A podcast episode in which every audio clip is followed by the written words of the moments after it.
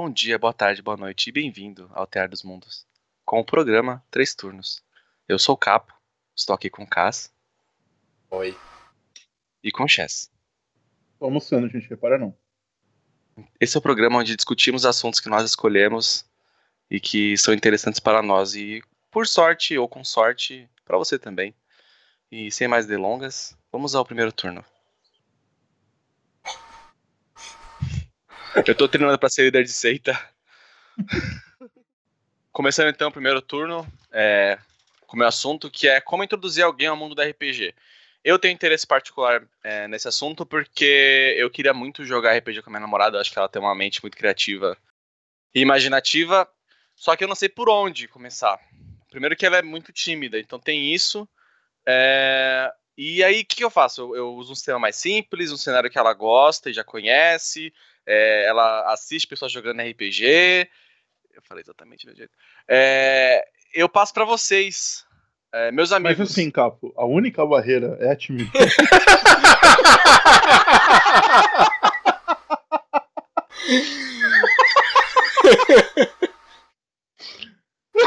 Gente, deixa eu dar um contexto. Deixa eu dar, deixa eu dar um contexto aqui para as pessoas. É que a gente tava começou a gravar e deu um problema, a gente reiniciou a gravação. E aí a gente tá rindo disso, tá? Mas continuando. Capo, te refaço essa pergunta. A única barreira é a timidez? Então, no caso da, da Carol, eu acho que é.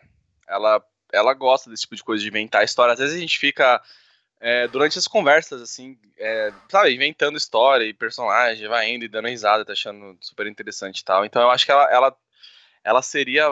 Ela gostaria bastante, assim, se ela fosse introduzida nesse mundo. Eu acho que ela seria uma puta jogadora de RPG, até uma uma grande mestra, assim, porque ela é muito criativa. Mas aí a timidez é uma, é uma barreira bem grande, assim. É, eu diria, eu diria que é a única. Então o que, que você me sugere? Você diria, por exemplo, não jogar com pessoas estranhas? Você acha que seria uma boa? eu diria exatamente isso. Não, mas. Ah, o pessoal não deve estar entendendo nada. Mas vamos lá. Eu acho que primeiro é isso é você reunir um grupo que ela sinta confortável, assim. Porque timidez é. Timidez é, é, um, é um problema, né? Porque te deixa travado, não te deixa aproveitar a situação. E, e, você facilitaria muito se fosse pessoas que ela confia, que ela tem mais intimidade, etc. Em segundo lugar, é, acho que procurar é, assuntos do interesse dela, né? Tipo, cenários, alguma coisa que ela curtisse mesmo, assim, que ela pudesse se soltar. E sistema simples, né? Porque eu acho que se você logo de cara entrega aquela ficha que a pessoa olha e fica intimidada, é, eu, pelo menos eu, eu, prefiro sistemas mais simples para introduzir. É, ou que você faça esse trabalho, mesmo que você dê um sistema mais complexo, que você faça esse trabalho meio de tradução, né? O pessoal fala assim, ó, uhum. não se preocupa com esse negócio da sua ficha, esquece isso daí, só me diz o que você vai fazer e daí eu vou uhum. falar o que você precisa. Mas eu, eu iria por esse lado. O que, que você acha, Chess? Olha, a parte do. Eu acho que o caso foi bem certeiro quando ele falou de ela é muito tímida, achar um grupo de pessoas com quais ela se sinta confortável para ter essa primeira experiência. Eu acho que isso é muito importante. É, depois, até de repente, se tiver outras pessoas iniciantes juntos, uhum. para dividir essa, esse nervosismo, né? Não vai ser tipo, ah, não, aqui só tem nego que joga 53 anos, pica das galáxias, pós-graduado na faculdade de RPG com carteirinha os caralho. Então, uhum. ela ficar mais tranquila nesse aspecto. Além disso, é, eu acho que o tema. O Cássio falou muito, foi muito bem, né? O tema ser algo que é, interessa de alguma maneira. É, e agora, o, a parte de sistema, escolhido para isso, eu acho que primeira coisa muito importante tem que ser um sistema que o mestre, se for você, tem que ter muita familiaridade, porque você vai ter que carregar muito do peso dela jogando, sabe?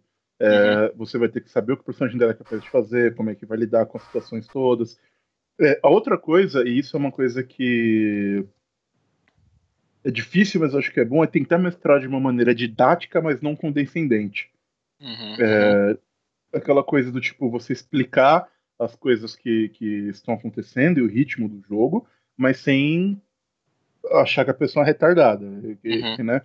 Então, isso vai depender muito do tipo de jogo que vocês estão jogando. Usando o exemplo de um D&D da vida, por exemplo, que é, é o, o, eu acho que é, é, até aqui no Brasil, em, em, que isso não é tão grande, talvez ainda tenha essa coisa de ah, RPG é mago, dragão. Tipo, a primeira coisa que a pessoa vai imaginar vai ser isso. Não estou dizendo que isso vai ser o que você vai jogar, mas é, tende a ser.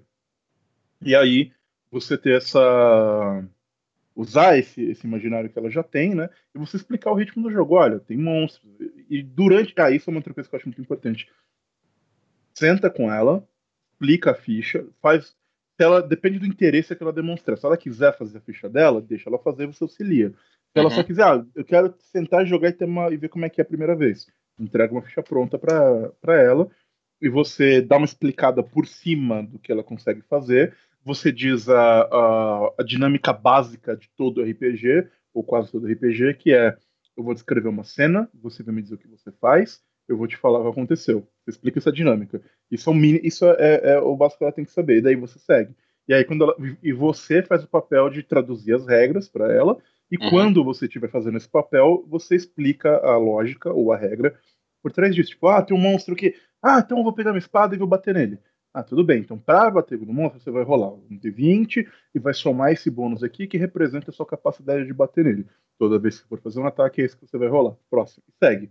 E toda vez que, ah, pela primeira vez, uma mecânica surgir, você explica. Se ela tiver dúvidas, você, com calma, continua é, fazendo, até que uma hora ela vai pegar e vai seguir o jogo. Sobre se é um sistema simples ou complicado, eu acho que isso importa menos do que o domínio que você vai ter sobre a coisa simples ou complicado, ela não tem bagagem nenhuma de RPG, então ela não vai entender é, a diferença de Dungeon World para D&D, sabe? Eu acho que não é uma coisa que para ela jogar 2d6 e somar um bônus, rolar um d20 e somar um bônus, não sei se vai fazer tanta diferença. É, ver os movimentos, escolher alguma coisa, ou simplesmente. Eu acho que o mais próximo que você conseguir se manter da dinâmica, me diga o que você quer. Eu vou descrever uma cena, você me diz o que você quer fazer, eu te digo o que aconteceu melhor para a pessoa pegar o, a, a, a, mecânica básica do, do RPG.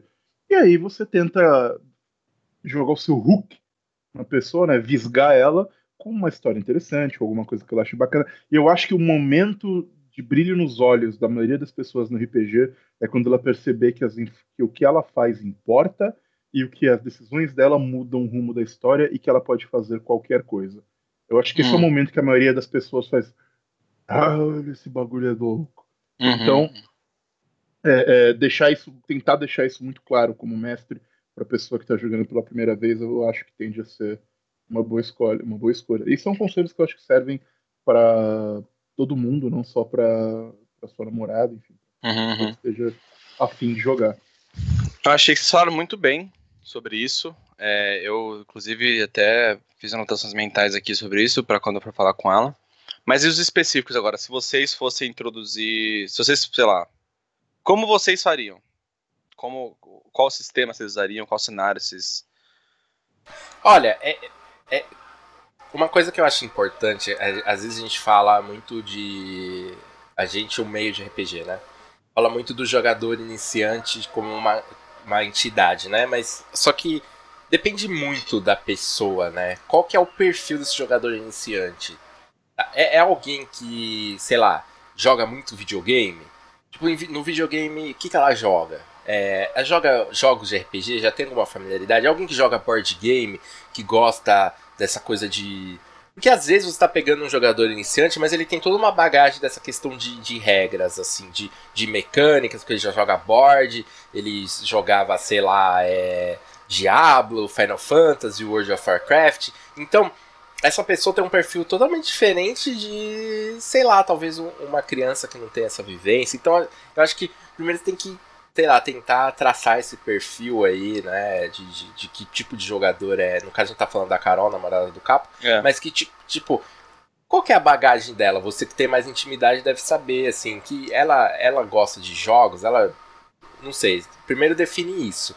É, uhum. Uma coisa que eu, eu vou falar da, da, minha experiência pessoal, assim, é mais recente, porque na verdade eu introduzi muita gente jogando RPG ali na minha adolescência, né? Tipo, os amigos da rua, então é, ensinei RPG pra um monte de gente. E começaram, muitos começaram com GURPS, outros com 3DT. Então talvez essa questão do sistema simples ou não, como o Chess falou, seja até irrelevante. Mas assim, um jogo que, que, que eu introduzi duas pessoas há, há poucos anos atrás e que eu achei bem válido foi o Fiasco, assim.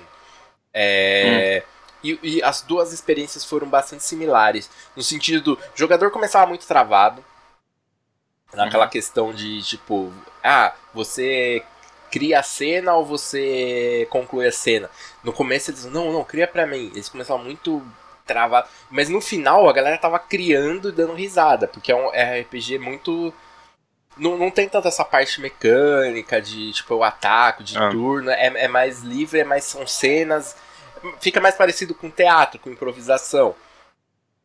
Então também talvez seja uma boa. E eu acho que como é um RPG que o único recurso basicamente que você tem é interpretar mesmo, ajude a pessoa a se soltar, né? Eu tive duas experiências uhum. muito boas assim com isso que então eu recomendo ele. Mas também depende, depende do perfil, né? Eu acho que o fiasco é legal porque ele não tem tanto essa coisa que o Chess falou do fantasia medieval, do dragão, você pode falar, vamos jogar aqui o RPG da novela. E daí, ou vamos jogar um RPG aqui daquele filme de comédia que você curte. Então ele tem mais essa coisa que fugir um pouquinho do lugar comum dentro do RPG. Mas sei uhum. lá, é, qual que é o perfil da Carol? Que tipo. Então, a Carol é, é complicada, cara. Você falou do, de consumir cultura pop, do, do dos filmes uhum. e da, dos jogos. Carol teve uma infância e uma adolescência muito livre de eletrônicos. A Carol, ela é, eu gosto muito de assistir filmes com ela porque ela nunca assistiu nada. Nada. Todos os filmes que. Nada, nenhum dessas sagas clássicas nerds, nenhum dos uhum. filmes clássicos cults, nada. Ela assistiu, tipo, algumas coisas, mas basicamente ela, a vida dela foi através de interações sociais. Ela teve o que eu chamo de uma infância saudável. ela, ela não foi criada pela TV que nem eu, tá ligado? Por exemplo que eu, eu, sou um arquétipo de personagem de TV, onde eu me encaixo numa situação, tipo, qual personagem estaria bem nisso? Aí eu tento interpretar aquele personagem. Então, é complicado, porque, por exemplo, eu só consigo pensar em coisas para Aliás, não, não é tão complicado porque eu consigo pensar em coisas que a gente assistiu juntos, assim, por exemplo, Samurai Champloo, acho que é uma coisa que ela gostaria bastante, que ela gosta do cenário, Rick and Morty a gente assiste também. Então, não é que não tenha coisa, mas é mais difícil no sentido de, tipo assim, se for falar de RPG, ela não tem nenhuma base, ela nunca jogou nenhum tipo de RPG, nem no videogame, tá ligado? Nem uhum. nada. Então, nesse quesito é meio, é meio difícil, assim. Mas eu acho que o Fiasco é uma boa sugestão, justamente pelo é, aspecto narrativo caso. e porque não tem nenhuma marra de mecânica, e aí é introduzindo aos poucos, assim, eu acho. É, porque você Mas vai pegar, acho... você... Assim, o Fiasco não tem aquele conceito que é, que é muito até básico do RPG mas escreve, o jogador é, responde. Acaba que é, é, é, é, meio bagunçado, então esse conceito você não vai passar, mas vai passar o conceito de, tipo, interpretar um personagem. Sim. De você descrever uma cena, e a questão criativa de você criar e tal, introduzir coisas novas, uhum. eu, acho, eu acho bastante interessante, justamente para se soltar. É, mas sei lá, tem outros jogos também, não sei o que, que, que ela curte, o que, que ela lê, o que, que ela assiste. Então, talvez seria bater um papo. E como o Chess falou, talvez pegar alguns amigos dela que se interessem e trazer também. Porque uhum, uhum. essa coisa de falar, não sou o único iniciante aqui, ajuda muito. Porque intimida. Uhum querendo ou não, por mais que todo mundo esteja ali para te ajudar. Não é só RPG, né, cara? Qualquer coisa. Qualquer coisa. Fazer intimida. É, qualquer coisa. Uhum. É, o, o, jogador experiente, assim, é, intimida. E, e, o risco é maior de, de você ser condescendente. Né? Os outros jogadores, uhum. querendo ajudar, eles acabam atropelando. É, é, recentemente eu ouvi uma, um, uma descrição de, de, um, de uma colega que não jogava RPG, já tinha jogado RPG algumas vezes e, e não queria mais jogar porque falava assim: toda vez que eu vou jogar RPG, todo mundo me diz o que fazer. Ah, não tem graça esse jogo. Uhum. É, então, mas assim, eu acho que a maioria das pessoas não fazem isso por maldade, assim. Não, ninguém quer, tipo, atropelar ela. Mas só que acabam atropelando, querendo ajudar, falando, ah, ó, faz isso, tem que fazer aquilo, e quando vê a pessoa não tem agência nenhuma. E a gente já falou uhum. disso no programa, falta de agência. É um problema. Uhum. Muito interessante é, esse ponto. Eu acho que o, o Caso falou muito, muito bem sobre o perfil, né? Do, do jogador de RPG. E é uma coisa meio maluca, a gente meio que não, nunca sabe. É, é, às vezes, isso é, é, é, muito louco, cara. Às vezes te surpreende muito o que, que a, a pessoa acaba gostando no final das contas. É, eu, particularmente, prefiro. Eu entendo a, a, sugestão do fiasco, eu acho boa. Só que o fiasco só te dá uma faceta do RPG, que tudo bem, Sim. que é de criar coisas e de interpretar e tudo mais. E que talvez seja mais interessante para Carol. Não, sinceramente, eu não sei. Mas eu acho. Você está apresentando a pessoa para o RPG é um pouco, é, é, talvez um pouco limitado. Porque às vezes a pessoa, você acha que ela vai adorar interpretar. Tipo, a, a Luciana, quando eu comecei a jogar RPG com ela a Luciana adora ler, ela lê, tipo, sei lá, cinco, seis livros por mês, sabe? É, num mês ruim. E, tipo. e eu, eu achei que ela ia adorar, ela vai escrever e tal. O que eu achei quando eu fui introduzir ela há anos atrás é que ela ia adorar é, essa parte de interpretação e não sei o que. Tá, tá, tá. E a Luciana é uma puta power gamer, me dá meu grid, vou combar pra caralho. Pô, a gente viu a personagem dela, mesmo sem ela jogar, tá matando todo mundo na mesa, cara. Que que é isso? Pois é. Então a, a Lula curte esse tipo de, de, de, jogo, sabe? Esse tipo de mecânica. Eu joguei um monte de RPG com a Lu e ela sempre achou RPG, tipo, ah, legal, mas sei lá, não, não era o hobby favorito dela. E ela se achou jogando D&D quarta edição, sabe? Que ela falou, caralho, isso aqui é meu bagulho. Que era a parte do combate tático de miniaturas e tudo mais, foi o que ela mais gostou. Então, por isso que eu digo, eu acho que dá uma experiência. Vai ter que ser superficial, porque não vai dar para se aprofundar em nada, mas relativamente completa do jogo para a pessoa, é, talvez seja uma boa ideia. Porque você pode ir achando que ela vai gostar. O, o Vitor, meu colega de EDM, já falou isso várias vezes. Ele introduz muita gente ao RPG novo, porque ele, sei lá, ele é o deus do conhecer pessoas interessadas lá em Botucatu. E ele fala muito que para ele é muito comum, e o Vitor é tipo, o cara mais RPG hippie que eu conheço, sabe? O cara, quanto mais indie narrativo doido, ele gosta.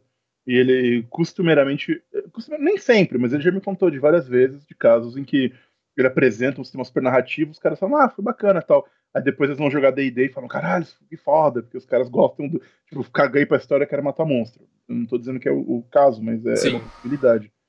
Por isso que eu acho que dá uma experiência mais completa, tipo, um pouquinho de combate, um pouquinho de, é, de interpretação, um pouquinho de uso de perícia, um pouquinho de. Sabe? Para a pessoa ver todos os aspectos eh, distintos que o jogo tem, de repente o que você achou que ele ia gostar não é que ela gosta. De repente você acerta. O importante é que ela teve a experiência completa do negócio. E depois, se ela te falar, ah, foi legal, mas o que eu mais. Essa pergunta, o que você mais gostou? Ah, eu gostei mais da parte que a gente ficou conversando, inventando coisa. É, eu gostei mais da parte que a gente foi da porrada. Um, um, jeito muito bom que eu acho de você ter essa experiência, por exemplo, é criar o cenário coletivamente. Isso é fácil de fazer com uhum. qualquer um e a pessoa vai ver um, o, como é que é essa parte da, da criatividade interferindo no, na narração.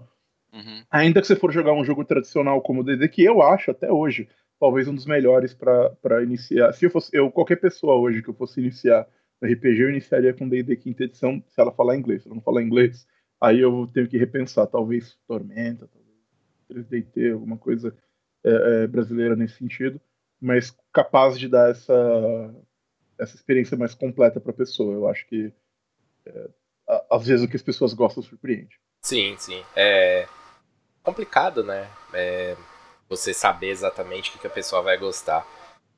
Mas acho que o mais importante, como o Cass falou, é ter um ambiente gostoso e a sim. pessoa se sentir bem sim. naquele ambiente. Sim. E às vezes, cara, a pessoa simplesmente não vai gostar de RPG. Às vezes acontece, não é para ela. Pode acontecer também. Mas eu acho que se você der todos os elementos, você vai maximizar pra caramba a chance da pessoa gostar. E desculpa te cortar violentamente, Cássio. Fala aí. não, eu acho que é, é, puta, é difícil. Eu acho que não tem uma fórmula mágica. Tem algumas dicas que você pode seguir, né? De você tentar conversar com a pessoa, entender o que ela curte, pegar essas referências que ela tem e trazer pro jogo, né? Mas. Uhum é, é meio doido, sei lá, o que, que ela vai gostar no final das contas. Que pode ser que a pessoa, tipo, cague pra, sei lá, é. Aquela cultura pop envolvendo, sei lá, cague pra Senhor dos Anéis e, e tudo, todas as influências do DD, uhum. mas daí ela senta pra jogar DD e DD é a parada dela. E, tipo, É isso aí, né, uhum. né? É, é, é meio doido.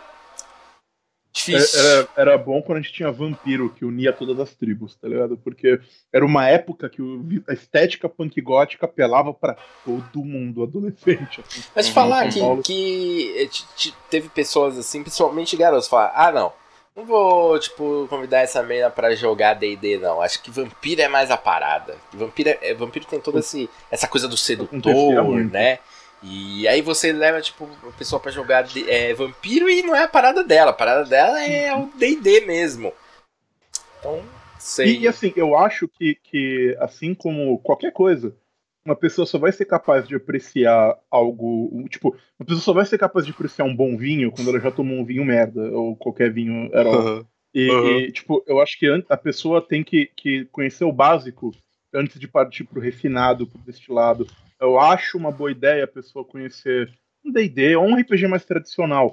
Depois ela pode partir pro narrativo maluco, depois ela pode partir pro super regras hard, Shadowrun, Exalted, ou pro que interessar. Mas acho que uma experiência neutra é, para começar, às vezes é uma boa ideia. É, sei lá, as pessoas gostam de Mario, mas pra você gostar de Dark Souls tem que ter jogado Mario uma vez na vida, sabe?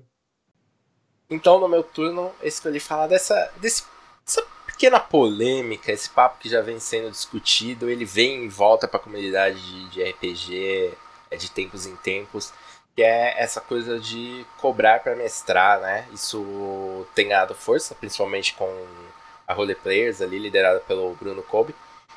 Ele tem se destacado muito nesse, nesse sentido, mas tem outras pessoas que também fazem esse, esse serviço que é basicamente você paga para entrar numa mesa de jogo, ou você paga para um mestre vir na sua casa e mestrar um jogo para você e para seus amigos. E se discute muito se isso é válido, não é válido, é certo, não é certo, ajuda o hobby, atrapalha o hobby. Então, vamos trazer aqui, vamos discutir rapidamente nesses nossos 20 minutinhos a gente vai dar um veredito final e o que a gente falar é gospel. Cara, eu não vou jogar pra todo mundo, eu vou perguntar pro Capo. O Capo, hum. que, que é uma pessoa que não tá tão inserida né, né, nessas discussões uhum. da comunidade de RPG. O que, que você acha, assim? Primeiramente, você já, já pagou para jogar RPG? Não, de alguma não forma? com dinheiro. Ok. ok. não, eu paguei não, o quê? Eu não quero os detalhes. Eu não quero paguei, os detalhes. Eu, eu, paguei com talvez um compromisso que eu tive que abrir mão para jogar RPG, coisa assim. Tô, obviamente, eu não, não estou dizendo do meu corpinho. É, não cheguei nesse ponto ainda. Eu não sei, cara. Eu acho que no, no, na nossa sociedade atual tudo vira comodidade, tá ligado? Tudo pode ser vendido. E eu acho que se o serviço for, sei lá, mano. É que eu não. Eu, eu, eu como uma pessoa que, que é assalariada e gasta dinheiro com coisas supérfluas e não supérfluas e sente culpado quando compra coisas supérfluas e não supérfluas e blá blá blá. Eu não pagaria por esse serviço, mas eu tenho um canal de stream de RPG. Então eu não sei. Eu, eu não pagaria, tá ligado? Eu não, não vejo que, uma vantagem para mim nesse serviço. Que situação? Vamos colocar assim. Existe alguma hum. situação na qual você pagaria e qual seria essa situação? Cara, se eu não conhecesse. Ah, isso que é foda. Se eu quisesse jogar RPG, com meus amigos e ninguém quer mestrar o jogo e a gente tem dinheiro sobrando, eu acho que essa seria a situação ideal. Mas eu não vejo ela acontecendo, tá ligado? Porque, sei lá, eu mestraria se não tivesse um mestre. não sei. É que eu não conheço como você falou, não tô inserido nesse meio, então eu não conheço o serviço a ponto de saber falar sobre específico, sabe? Se, se é um serviço né, foda, ou nem o preço, sei. Então eu não, eu não saberia especular nesses detalhes, mas eu acho que eu não, não, não, não pagaria o serviço. Agora sim, Chess, o que, que, você acha sobre esse assunto? Cara, eu acho tranquilo, assim, tem, tem várias coisas, né, mas é, é, eu acho que, cara, é mercado, tem demanda, é, então vai ter alguém querendo suprir essa demanda. O fato é que a gente tem muito mais jogadores do que mestres, não é todo mundo que gosta, não é todo mundo que tem paciência, enfim. Às vezes a pessoa jogava antes e enfim, sumiu e tudo mais, o grupo dela. É, e eu acho que, cara, se tem demanda e você vai cumprir essa demanda, perfeito, não tem problema nenhum. é um negócio como qualquer outro, apoio inclusive. Eu não uso porque hoje eu tenho outros meios para jogar RPG. Mas já teve momentos na minha vida que eu usaria, assim. Teve uma época que eu passei quase dois anos sem jogar RPG. Simplesmente não tinha com quem jogar. Meu grupo dispersou totalmente, eu não conhecia ninguém do meio. Eu ia jogar em evento, que é uma coisa que eu não gosto muito, mas eu faria, eu faço porque eu queria jogar RPG. Na época, se eu tivesse um serviço assim, não de vir na minha casa mestrar, mas de repente, sei lá, eu, como eles fazem, é, você vai num lugar, você paga uma grana e você joga uma mesa que, que, tá, rolada, que tá rolando lá, sabe? Talvez eu uhum. fizesse. É, não, não é uma coisa que eu, eu acho completamente normal e, e tranquilo. E claramente tem um, um, um mercado para isso aí. Dito isso, é, eu tenho algumas críticas, algumas coisas é, desse mercado. Por e, favor. porém, antes das críticas, é interessante falar que, eu não sei se isso é uma novidade no Brasil, nunca vi em outro lugar comentando sobre esse tipo de coisa, muito embora no, nos Estados Unidos a gente tenha algo parecido é, com, as, com, os jogos organizados que as editoras fazem, né? Você tem, tipo, D&D organizado, Pathfinder organizado, que ninguém é pago para isso, propriamente dito, mas a editora manda uma porrada de coisas para as lojas e para a loja é interessante que gera movimento, lá é muito comum essas lojas. e a editora manda coisas para os mestres. Então acaba tendo um, um quiprocô ali, embora não seja é, dinheiro, o cara tá ganhando aventura, mini, token, um monte de coisa. Tá? Alguma coisa tá rolando ali. É, uma maneira de, de movimentar as lojas e de promover o sistema. Agora, e aliás, é outra coisa que eu acho que a galera do RPG Pago faz muito bem, que é em eventos, às vezes contratado pelo próprio evento ou por editoras, para divulgar o jogo, para mestrar mesas daquele jogo. Eu acho que isso é um puta negócio legal. A única, única crítica que eu tenho, talvez, a, a esse modelo é, tem a ver mais com o marketing desse modelo do que com a ideia de pegar para mestrar em si. Quando você pensa, e o Capo falou muito bem, quando você pensa em. Por, eu vou pagar para fazer isso, vou pagar por um serviço. O que você quer? Ou um, um serviço que você não tem acesso, mas você quer, por exemplo, você paga, ou dois, um serviço de uma qualidade muito maior do que o que você é capaz de ter sozinho. Eu não sei cozinhar direito, mas eu posso cozinhar se precisar. Agora, se eu for num restaurante caro pra cacete, porque eu quero comer uma comida feita por um cara que vai fazer essa comida muito melhor do que eu seria capaz de fazer. A ideia do profissional como um, um símbolo de excelência naquilo que uhum. ele está fazendo, e por isso ele pode cobrar pelo dinheiro que ele tem. É, esse tipo de coisa, e a, eu já vi muitos mestres profissionais ou dessas equipes de não vou citar nomes, mas eu já vi acontecer, teve até alguns ficaram muito famosos no Twitter, davam carteirinha com curso de mestre, caramba, e passavam essa, é, tentavam passar essa ideia de que venha jogar conosco, porque nós somos mestres profissionais, consequentemente nós somos vamos te dar uma experiência superior ao que você poderia ter na sua casa com seu mestre amador. E isso eu acho uma coisa muito complicada. Eu vou entrar em detalhes depois, mas eu queria saber o que o Lucas acha dessa história toda. Eu acho, eu acho assim, eu acho válido. É, como vocês colocaram, eu também tenho uma posição que eu não pagaria por isso, assim, eu não me vejo é, pagando por esse serviço. É, porque, sei lá, eu tenho amigos, né? Eu, eu acho que o que. Que talvez pelo canal, acabo me relacionando com um monte de gente, acabo tendo uma variedade de pessoas que posso jogar. Ou assim, no último caso, eu faria como o Chess, iria em eventos para tentar procurar esses, esses jogos aí que são, é, em sua grande maioria, gratuitos. Mas é, é como o, o Chess falou, existe levanta-se algumas questões, né? Essa questão do, do, da excelência, né? Então você está pagando por uma experiência que seria superior a que você conseguiria de maneira gratuita. Aí entra a questão: quem te garante isso? Até porque essa uhum. questão do, do, da experiência ela é subjetiva. Você pode ir, é, ir, no cinema e assistir um filme que, tá, que foi indicado ao Oscar como melhor filme do, do ano e você não gostar. Aí as pessoas às vezes falam assim: tá, mas aí se eu não tiver a experiência que você me prometeu, você me devolve o dinheiro. Mas aí, como você vai no cinema assistir um, um filme, ninguém vai te é. devolver é. o dinheiro se é um você não gostar. É serviço de meio, não de fim, né? É. Mas também tem outras questões. Ah, e se meu personagem morrer no início?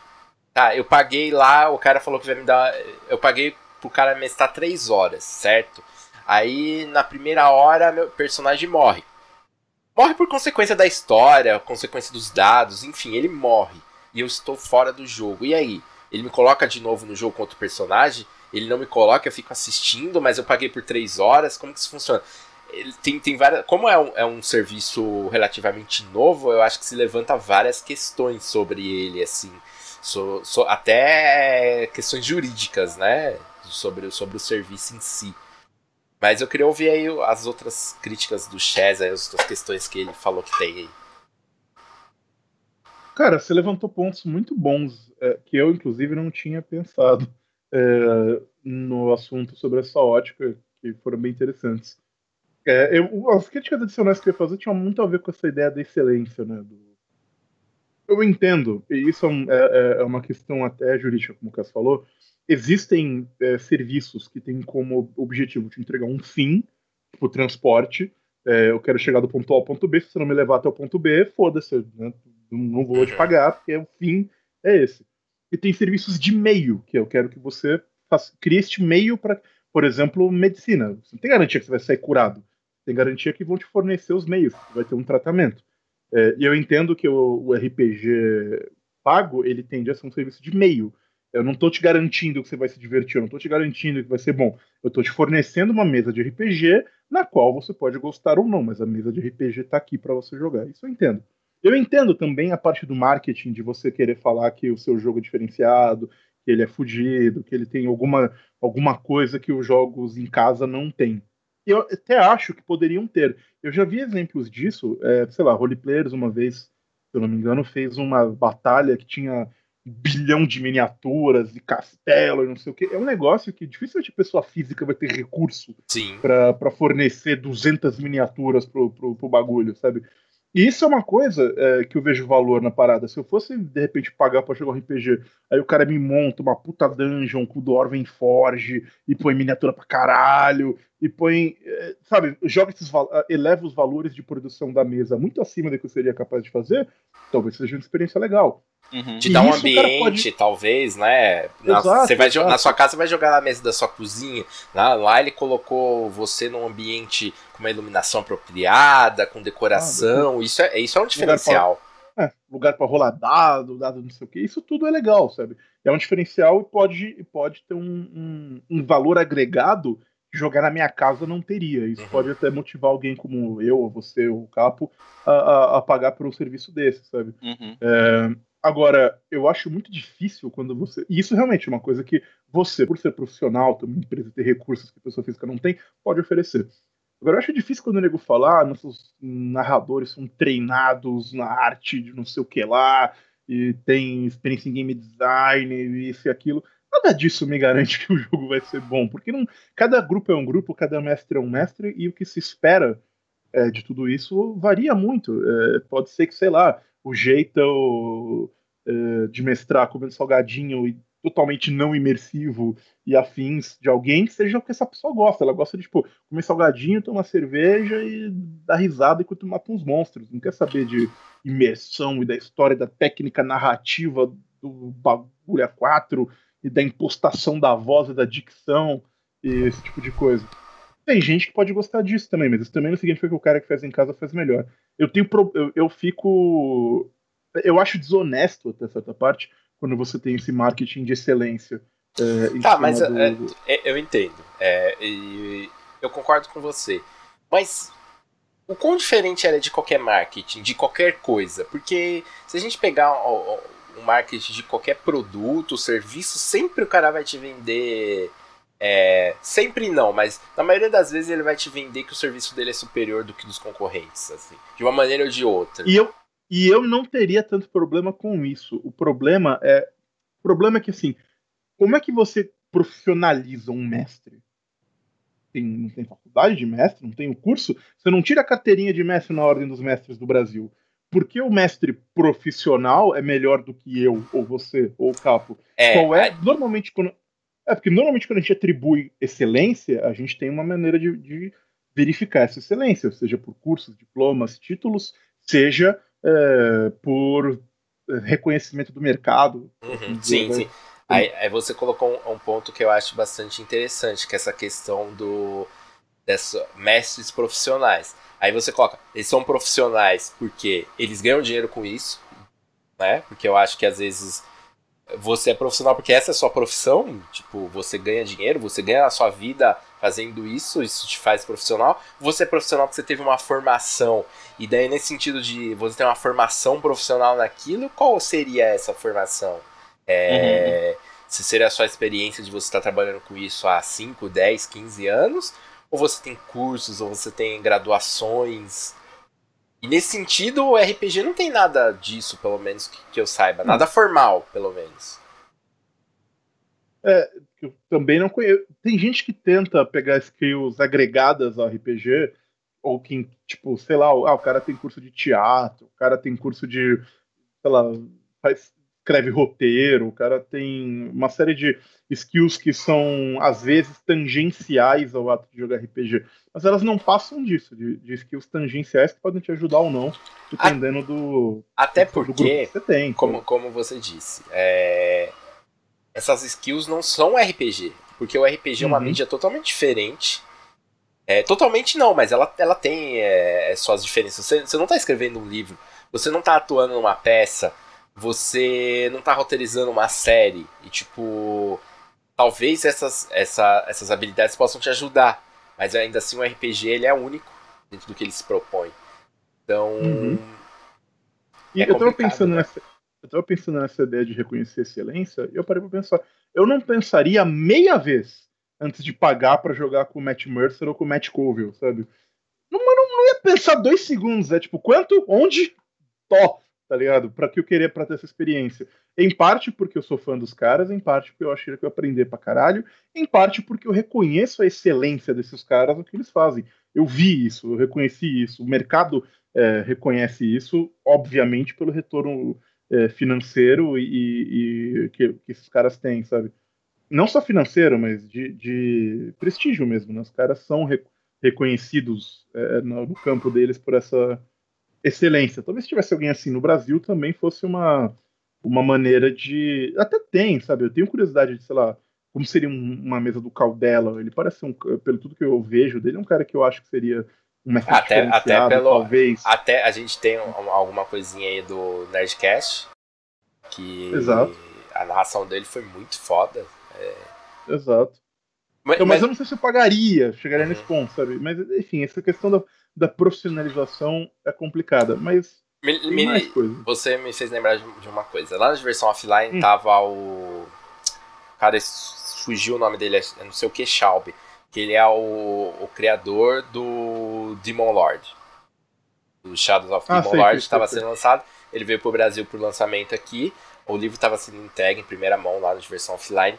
E tinha uma mesa que ele estava narrando, né, do jogo dele. E essa mesa era paga era, era até, acho que se não me engano, era um valor alto, assim, pra você entrar nessa mesa aí, que acho que é, era do, do, do, financiamento, não sei direito, não tava a par, mas uhum. que era uma mesa paga. Você pagaria para jogar com o autor do, do, do, seu jogo que você curte, sei lá, você, você pagaria para jogar com o autor do. Até porque ele é um dos autores de DD, se não me engano, né? Você pagaria para jogar. Você pagaria pra, jogar com o autor do D&D Quinta, por exemplo, que é um jogo que você gosta? Cara, com membros da, da, equipe que eu conheço, sim. Tipo, sei lá, o Chris, o Chris, Perkins é o cara que eu gostaria de jogar com ele. Pagaria, dependendo do preço, né? Pagaria pra, pra jogar com, com, o Chris Perkins, com certeza. Principalmente que é aquela coisa, né? Eu não conheço o Chris Perkins, ele não é meu amigo, não vai mestrar comigo porque ele é meu brother. Sim. Então, se ele quiser mestrar, porque eu vou pagar para ele, eu topo. É, tem esse elemento. Agora, depende do jogo, depende do. Ah, em geral, eu acho que a ideia de jogar um jogo com o criador daquilo, de, se fosse um jogo que eu gosto pra, não é qualquer joguinho, um jogo que eu gosto pra caralho, eu acho que tem valor nisso, ver como é que o cara criou o jogo dele, ter essa experiência em primeira mão, podia ser diferente de você ir num show de uma banda que você gosta da música, tipo, de você gosta de CD, tá ligado? É parecido. É, você podia ouvir em casa, de graça ou não, você podia ouvir no YouTube a música, mas você paga uma nota para ver o cara tocar ao vivo. Qual é a diferença? Você vê o cara uhum. tocar ao vivo. Sabe? É, é, quando você para pra pensar nisso. Então eu acho que tem um valor nisso, sabe? Tipo, de, de ver o ídolo, ver o cara que você gosta, que você admira, é, seja por ser autor, seja por ser. Enfim, sei lá, eu adoraria sentar pra conversar por, de Final Fantasy com o Hironobu Sakaguchi, sabe? eu acho que seria conversar de Metal Gear Kojima. Eu acho que seria legal também você ter uma oportunidade de, de jogar e conversar sobre o jogo com o criador dele, ainda que tenha custo. É, eu, isso eu acho bem interessante. E é uma coisa relativamente comum também, essa ideia de pagar para jogar lá no, com um criador, ou, ou, ou, muito comum como meta de Kickstarter, sabe? Sim. Ah, vou pagar X aí, eu vou te uma mesa comigo. Eu acho que tem valor nisso, sim. Capo, você tá meio quietinho, você ouviu aí nossos pontos e o que, que você. À luz dos nossos argumentos, o que, que você tá achando aí? Eu concordo com o Chess. Uh, ele falou lá no primeiro ponto que ele fez sobre. Na época que ele tava querendo jogar RPG, não tinha ninguém para jogar, e eu concordo com isso. Eu, eu, vejo que é muito porque no meu cenário atual, como eu tenho o TR, eu tô muito suave, mas eu consigo ver se eu tivesse um tempão querendo jogar RPG, não tivesse ninguém para jogar, eu tivesse coçando que é, é bem cômodo você pagar para entrar numa mesa que já tem gente e tal, e você só tem que aparecer no dia e jogar, assim, é só... E tem um mestre para tudo e tal, isso seria bacana mesmo. Também concordo com as de que tipo, é complicado decidir o que é um mestre profissional e o que não é, né, já que não tem nenhum, né, Senai de mestre de RPG, não tem como você montar um currículo falando, ó, já fiz um dragão que fazia isso numa sessão, aconteceu uma cena assim numa ação que eu mestrei e tal, não tem, não tem um currículo, né, você... Mas eu também vejo esse lance de, tipo, pagar para jogar com alguém que você gostaria de jogar bastante. Que nem vocês estavam falando agora do autor da, da parada e tal.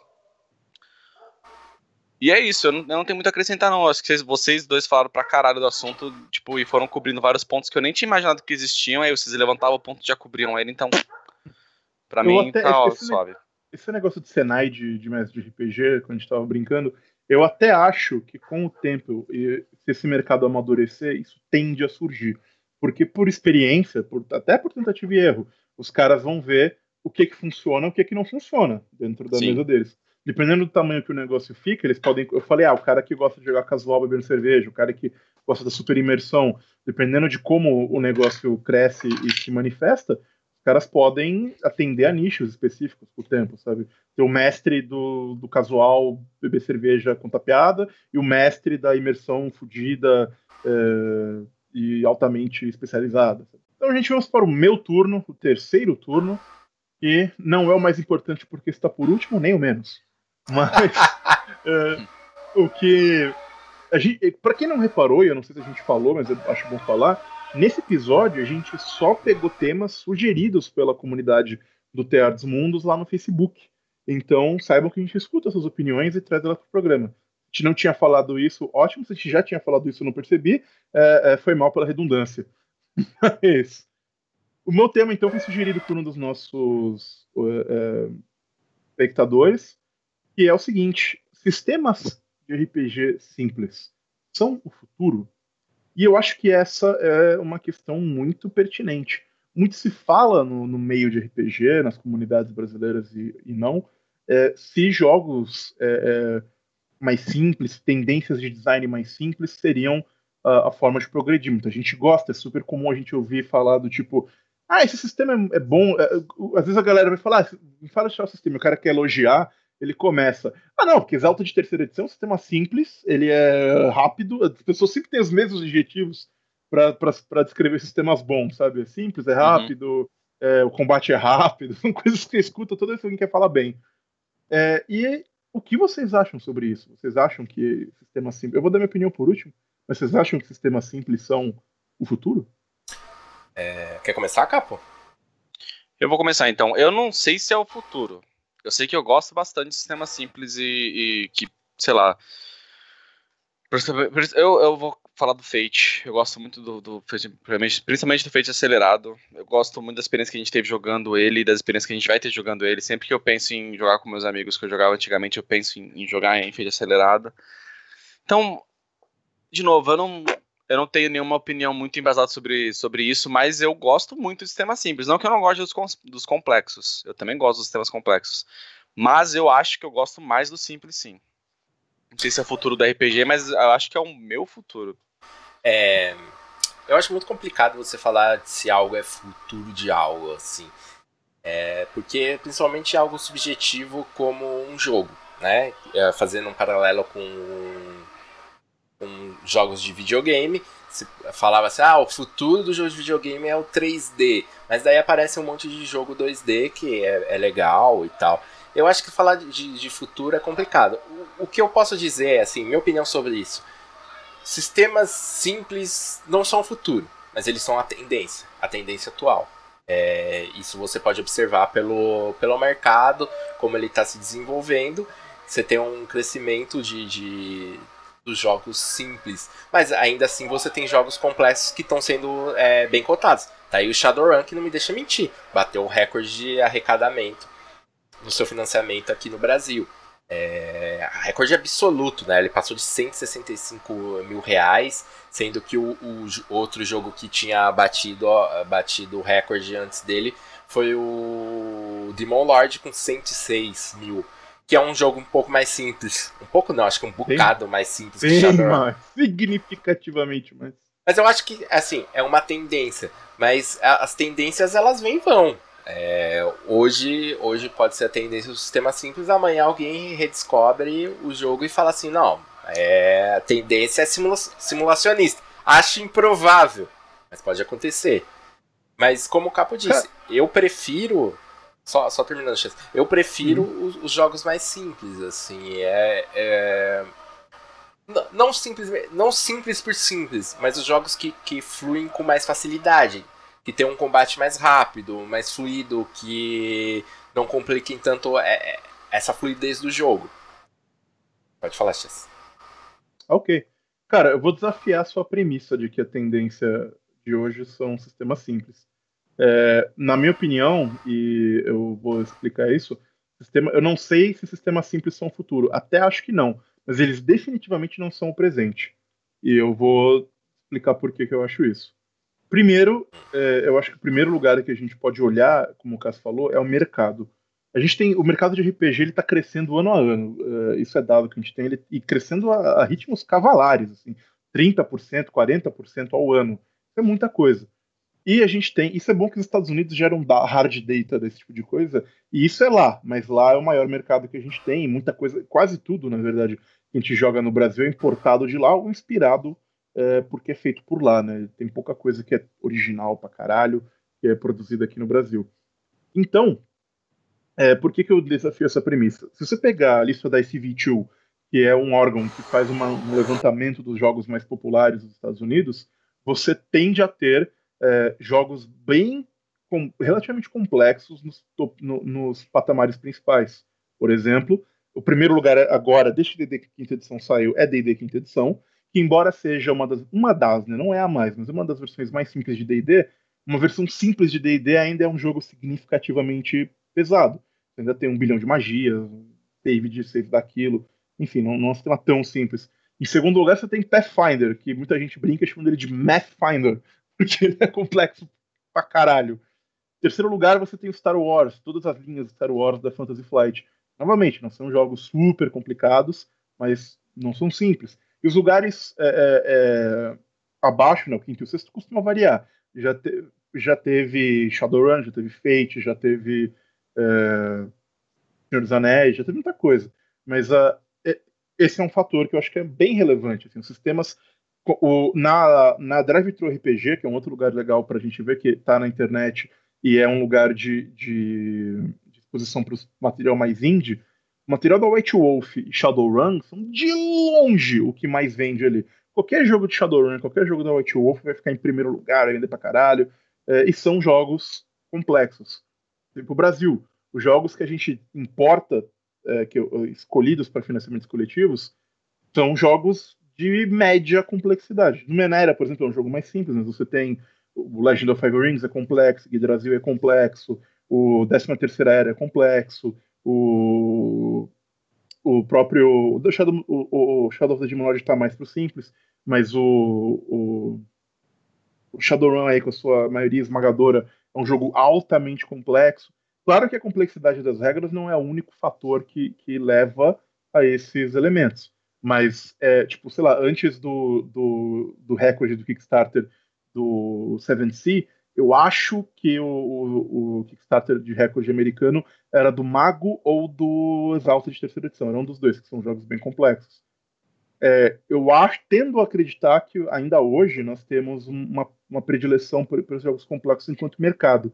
Tem muita produção indie de jogo simples, isso tem pra caralho.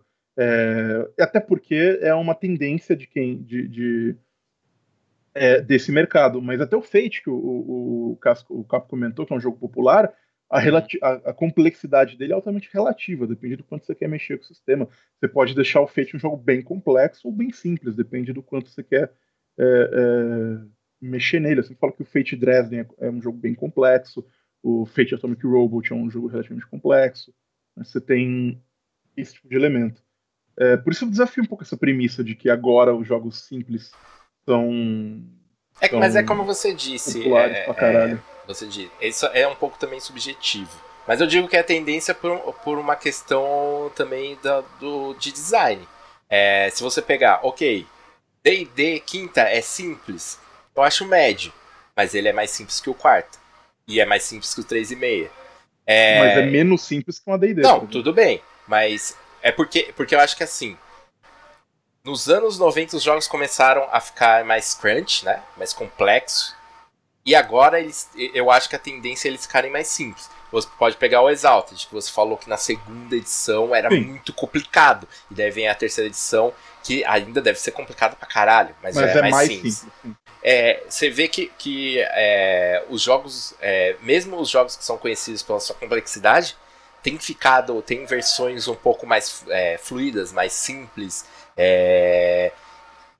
E, e, eu acho que isso é uma tendência. É claro que muitos desses jogos eles, eles, são, eles são mega famosos porque eles são são jogos que têm essa franquia construída há décadas, talvez, né? Mesmo o, o Pathfinder, Pathfinder ainda é um dos jogos mais vendidos, mas eles lançaram o Starfinder, que você mesmo disse, é bem é mais, mais simples. simples.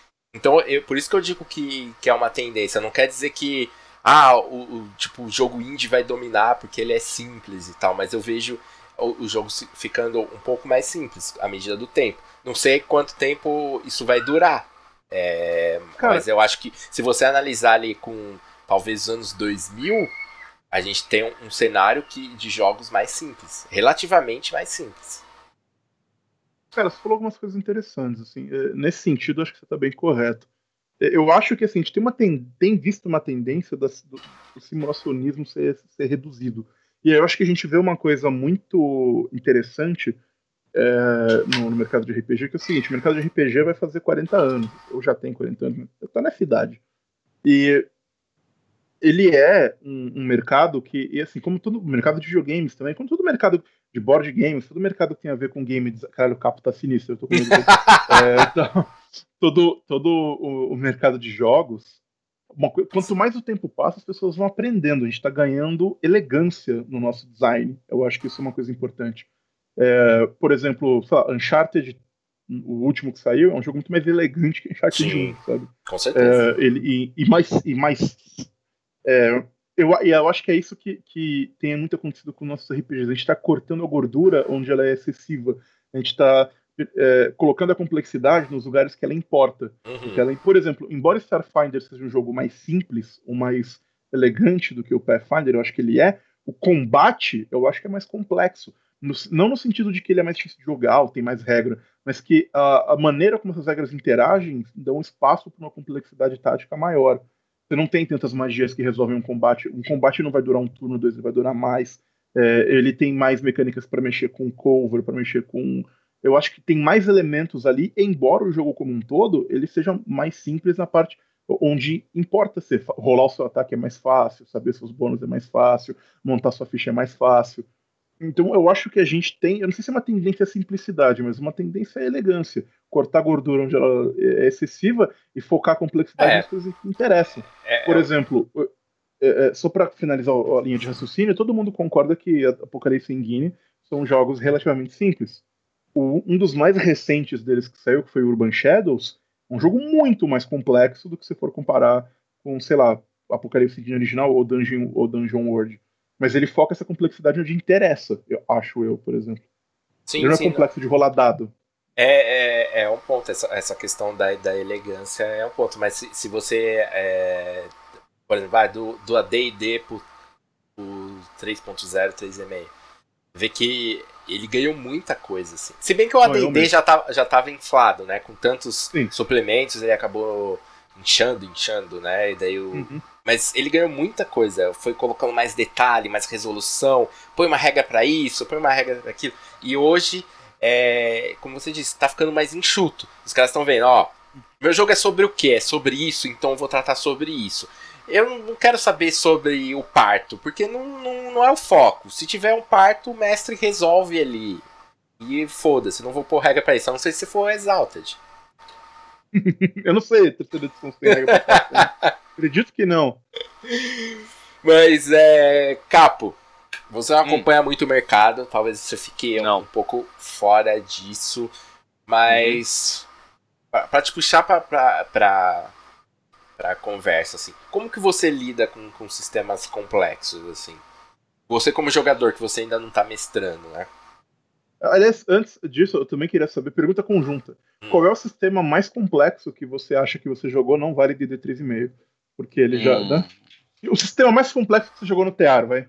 No TEAR? no TEAR. Eu acho que foi o Interface.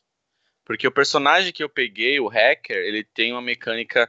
A gente deu uma adaptada e simplificou o sistema de hacking dele, porque quando eu comecei a ler o sistema de hacking do Interface Zero, eu falei, eu acho que vou pegar outro personagem. Era, parecia muito complicado. Tipo, as regras de uhum. hackear e batalhar ciberneticamente eram muito complicadas no Interface Zero. Não muito complicadas, eram complicadas. E aí eu pensei, porra, eu vou ter que decorar isso aqui e tentar. Eu fiquei meio perdido, mas aí deu, deu, tudo certo no final. Eu acho que o Interface Zero eu jogarei de novo, até porque a gente planeja fazer isso, né? Eu acho um sistema muito maneiro, um mundo maneiro e tal. Principalmente o que a gente criou. E o Cássio tinha perguntado como é que eu lido com um jogo complexo. Só espera eu responder, tá? Posso? Hã? Posso responder a pergunta pode? do Chess? Ah, Obrigado. pode, claro. É que eu achei que era pergunta pra mim. Achei que era isso. Eu, eu, cara, eu tava pensando aqui, primeiro eu não, sabia, porque é, a gente não, não tem muita tradição de jogar jogos complexos no teatro, assim.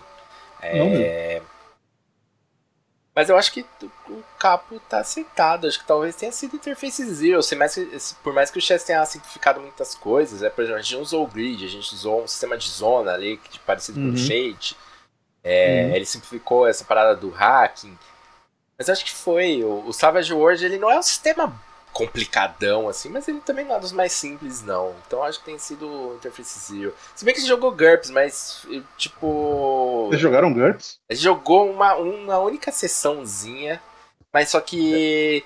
Acho que eu não tava nesse jogo. É, não foi, foi no especial de horror, nem foi, nem foi legal, hum. assim, mas é, a gente usou muito pouco do, do, do sistema, assim, não jogou ele certinho. Talvez tenha sido Interface Zero mesmo.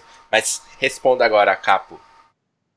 Então, como eu lido? Eu, eu aprendo o necessário para eu jogar o jogo e pergunto para as pessoas que já jogaram antes e pro mestre, principalmente, uh, como é que eu faço as coisas. É assim que eu lido, e aí eu jogo. E me divirto bastante com meus amigos. É, eu, eu, eu, eu, acho uma boa solução, cara. Isso foi notável para mim, por exemplo, no nosso jogo de D&D quinta edição. Você já tinha jogado antes, mas você demorou umas duas, três sessões ali para uhum. pegar o, como o jogo funcionava e você parou de perguntar Sim. um monte de coisa que você já sabe.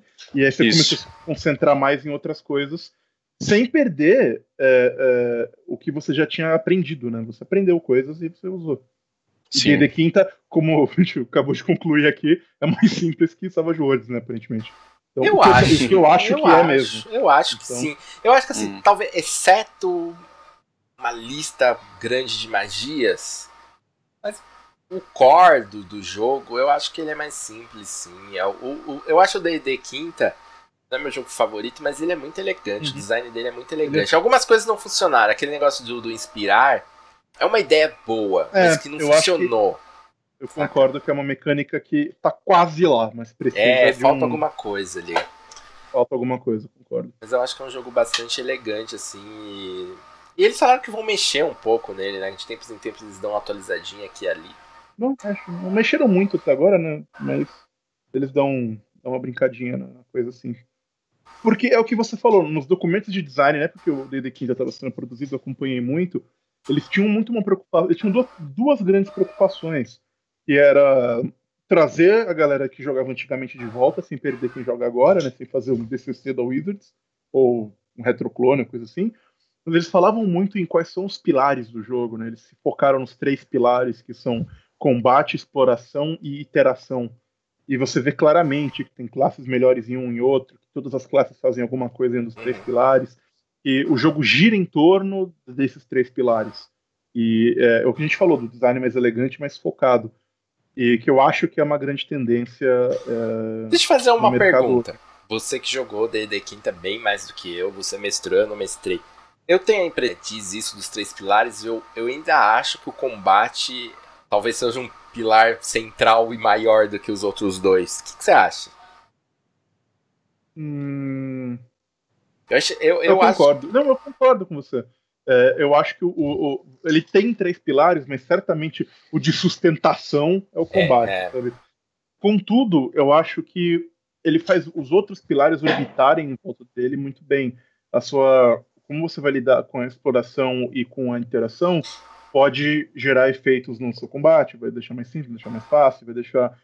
E, e até isso tem, tem, tem mudado muito também, cara. O DD é um jogo muito vivo, o jeito que se joga muda muito é, com o tempo. Mas eu concordo, o combate, o combate ainda é o foco do DD. A maioria das suas habilidades ainda são focadas em combate. É, claramente, combate é o pilar central. Mas diferente da quarta edição, em que combate era o único pilar. E hum. o resto era detalhe, sabe? ou da 3,5, que não vou dizer que era o único pilar, mas era um dos maiores pilares, sabe? Mas é, isso, a diferença da quarta para a quinta é clara. Na quinta, quinta edição é um jogo, é um excelente jogo tático de miniaturas com um RPG, uma pincelada de RPG por cima. Enquanto o, o a quinta edição é um RPG com, com combate no meio, combate no centro, vamos dizer assim. Uhum, uhum. É, é, eu concordo contigo, assim, pelo pouco que eu joguei, eu senti isso. É, que ainda assim ele era bastante focado em, no combate. Mas isso não é, não é necessariamente ruim. Não, de é maneira uma não. É, o combate do D&D, quanto mais eu jogo ele, mais eu, eu, eu, eu, eu, eu entendo o apelo, eu gosto de, de combater no D&D. Ele é divertido. É, é, hum. Lembra que a gente, tava, a gente já falou em algum episódio aí tem um tempo sobre a história no meio, e, né, esse tipo de coisa. E eu gosto de jogos como o D&D e Pathfinder, Starfinder, não sei o quê, que o, além da história e, e, tudo mais, uma das diversões que você tem é o combate tático, é você uhum. querer vencer o seu oponente. É como Sim. usar as suas habilidades para da maneira mais eficiente, como derrotar aquele desafio. Isso é Sim. divertido também. Isso é, é, divertido em. Sei lá, quando eu tô jogando Fate, ou quando eu tô jogando Apocalipse World, dependendo do jogo do Apocalipse World, o Dungeon World tem um pouquinho disso ainda, não importa muito, assim, esses detalhes do, do, do da tática e do não sei o quê, porque não faz no, no Fate, é mais dois ou menos dois, não faz diferença. Agora, me importa no DD, me importa nesses tipos de jogos mais, mais táticos. Uhum. É isso então. Gravamos mais um Três Turnos. Temos um programa? Temos um programa. Temos um programa. Mas e a pipa? Galera, vai ter, um, vai ter um mestre no jogo da pipa, que o drama dele é que a pipa dele não sobe mais. Caralho, mano. Galera, obrigado por ficar mestre, aí. Mestre Kami da pipa. Até, até a semana que vem. Valeu. E comentem, comentem, comentem. Falou. Isso. Respondam as perguntas que vocês gostam. Vocês concordam? Discordam, o que, que vocês acham? Fala aí. Fala aí.